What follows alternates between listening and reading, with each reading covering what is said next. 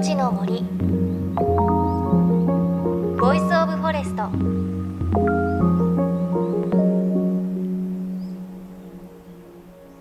おはようございます。高橋真理恵です。JFN38 局を結んでお送りします。命の森 Voice of Forest。2月18日は二十四節気の雨水です。この雨水雨に水と書くんですが春一番が吹き山の雪も溶けていき草木の芽が出るそんな季節になっています。この時期こう街を歩いているとサザンカ咲いているの目にしますよね。あと関東ではそろそろ悲観桜が咲き始める頃かなと思います。南から咲き始めているという便りも届いていますからね。この悲観桜が咲き出すこのくらいの季節っていうのは外はまだ寒いんですが植物は春を先取りしている感じがして気持ち的にはね少し暖かくなってきますよね。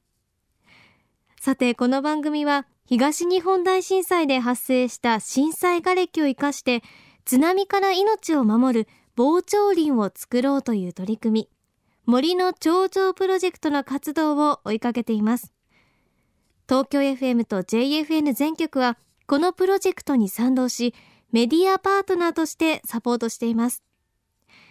さて今週も引き続き森の頂上プロジェクトのメンバーの一人東京大学教授で日本文学者のロバート・キャンベルさんのインタビューをお送りします。これまでアメリカヨーロッパの文学作品とそこに登場する森について文学の専門家キャンベルさんならではのお話伺ってきました。そして今週は日本の文学と森の関係についてお話しいただきます。今朝もよろしくお願いします。よろしくお願いします。さあ先週まで文学に見る世界の森林文化ヨーロッパとアメリカについて伺いました。そして今週は日本です。この番組では神社やお寺を囲む鎮守の森という言葉よく出てきます森の頂上プロジェクト植物生態学者の宮脇さんによれば英語に鎮守の森にあたる言葉はないということでふるさとの森という意味でも存在しないとおっしゃっているんですが、うん、困りましたね。ないんですね。あ思い当たらないですね。鎮守の森ってあの最初に僕も出会ったあの時もなんかその神様をこうなんかこう祀る祠があって、ええ、でその森だっていうことは分かったんですけれどもだんだんただそこに神社があって森があってっていうことじゃなくて一体になっているということがだんだん分かってきて、はい、ご神木があって、え、でその周りを大切に、はい、あの地域のその方々氏子たちがずっとこう守り続けてきたっていうそういうでいろんなやっぱりこうロマンがあったり説話があったりさまざまなやっぱり話物語が実はそういう鎮守の森の中から生まれるっていうことが、まあ、文学をこう読んでると、えー、そういう話がたくさんあるんですけれども思い出すのは、えー、18世紀の文学者で上田明成っていう人がいますね。はい、晩年に春雨物語っていうあの小説をあの書きますけれどもその小説の中に「目一つの神」っていうすごく面白い話があるんですね。はい、えー、漁師をしている若者が歌まあ、和歌を学ぼうと、はい、京都を目指すんですね。でその京都にまあ歩き歩き目指していくわけですけれどもそこに京都に入る前に近江の国今の滋賀県においしそうの森というところがあるんですね。でおいしそうの神社っていうところがあって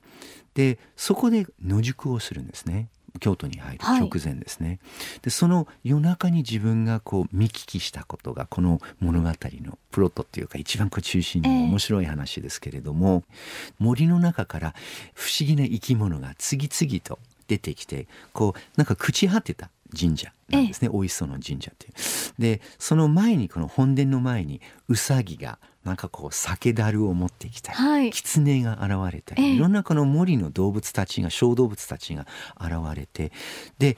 えー、みんなが集まったところでこのお磯の神社のお磯の森のこの神様を呼び込むんですね。でこれがまあ現れるととっても怖い。目が一つしかないその神、まあ、人間のような形をして人間じゃない、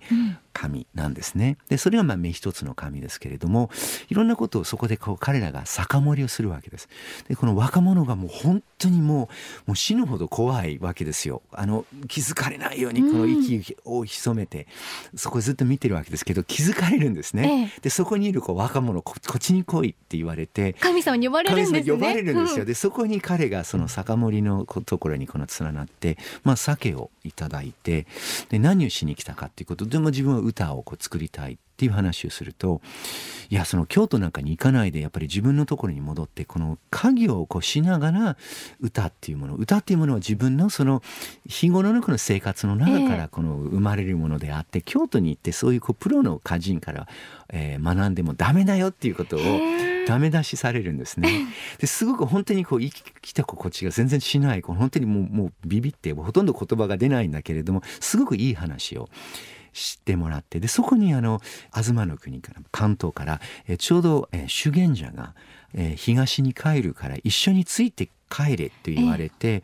でその人はまあ今日天狗みたいな 人だけれども、あの飛べるんですね空を。はい、でそのその青年がですね、うん、捕まえて、まあ、空にですねそのあの修験者と一緒にこう空を飛んでこの東に帰っていくというところで話が終わるんですね。でこれがすごく例えばまあ、先週話をしたダンテのその地獄編と違って、ええ、ダンテの主人公が森の中に入っててこうすごく怖い目にあって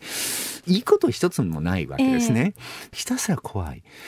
でもお磯の森っていうのはもう昔から平安時代から歌枕といってその和歌の中に読まれる有名な場所なんですね。でそれをこうなんか響きっていうか連想というものがあって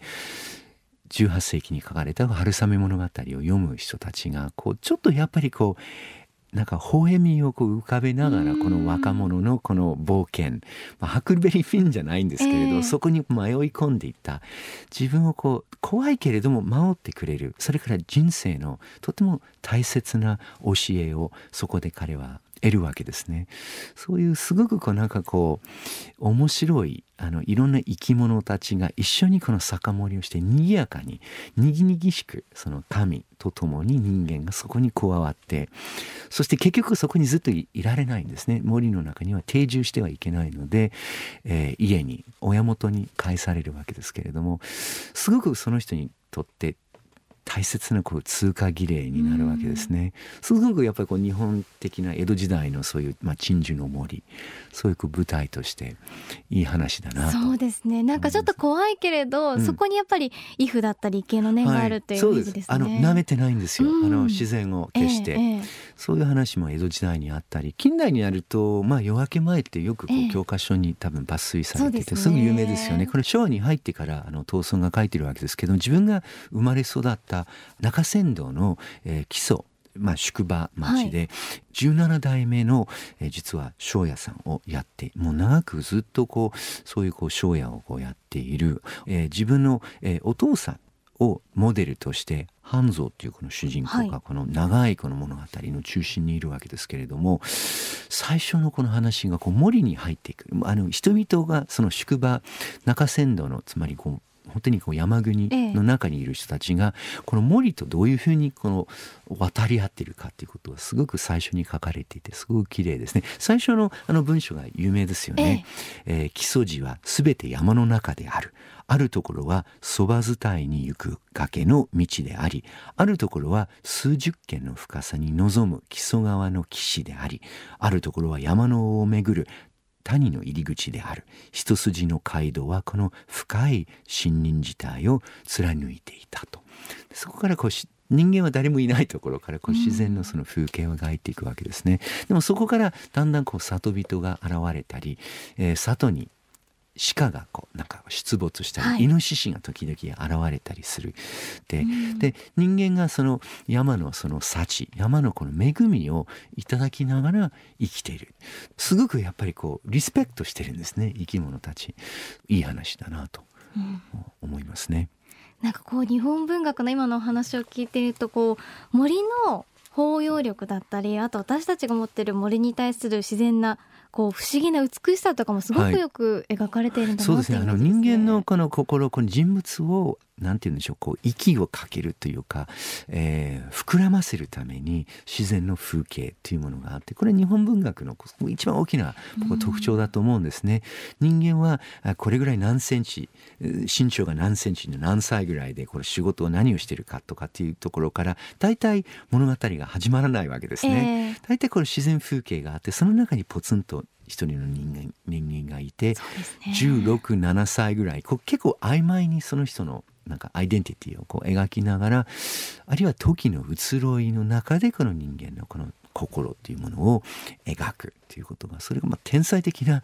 言葉文化っていうものがやっぱり日本にあると思うし少しこう掘り下げて見ていくと自然破壊というものが近代になって始まったわけではないんですね。ただそれをこう自然をどうやってそれをこう再生させるかということはそのプロセスというものが、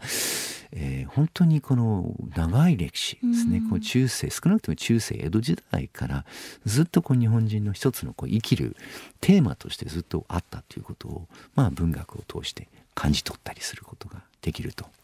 思いますね。そうですね。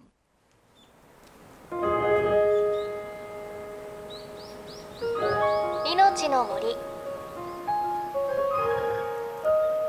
Voice of Forest 命の森 Voice of Forest そろそろお別れの時間ですロバート・キャンベルさんに5週にわたって世界と日本の文学と森の関係について伺ってきました。ということで、キャンベルさんのお話にあった上田明成の春雨物語というお話だったんですけれど、すごく印象深かったですね。で、お話聞いて改めて思ったんですけれど、日本の森っていうのは神様はいるんですよね。しかも、この春雨物語の中では神様と動物酒盛りをしているということで本当にこう神様と動物仲良くして共存しているんだなっていうのすごくよくわかりましたね。でその目一つの神様ちょっと怖いようなイメージもあるんですけれど物語読み進めていくとそれこそその主人公とお酒を飲んで人生のアドバイスをしてくれるというこう怖いけど守ってくれて大切な教えももらえるそういうのがこう森のイメージなんですかね。またこういったお話キャンベルさんには聞かせていただきたいなと思います。さあ番組では森の頂上プロジェクトへの質問やご意見あなたの森の記憶あと森が登場する文学や物語作品について何か知っているものがあったら教えていただきたいなと思いますメッセージは番組ウェブサイトからアドレス tfm.co.jp スラッシュ forest にアクセスしてください。命の森 Voice of Forest。お相手は高橋まりえでした。命の森の森 Voice of Forest。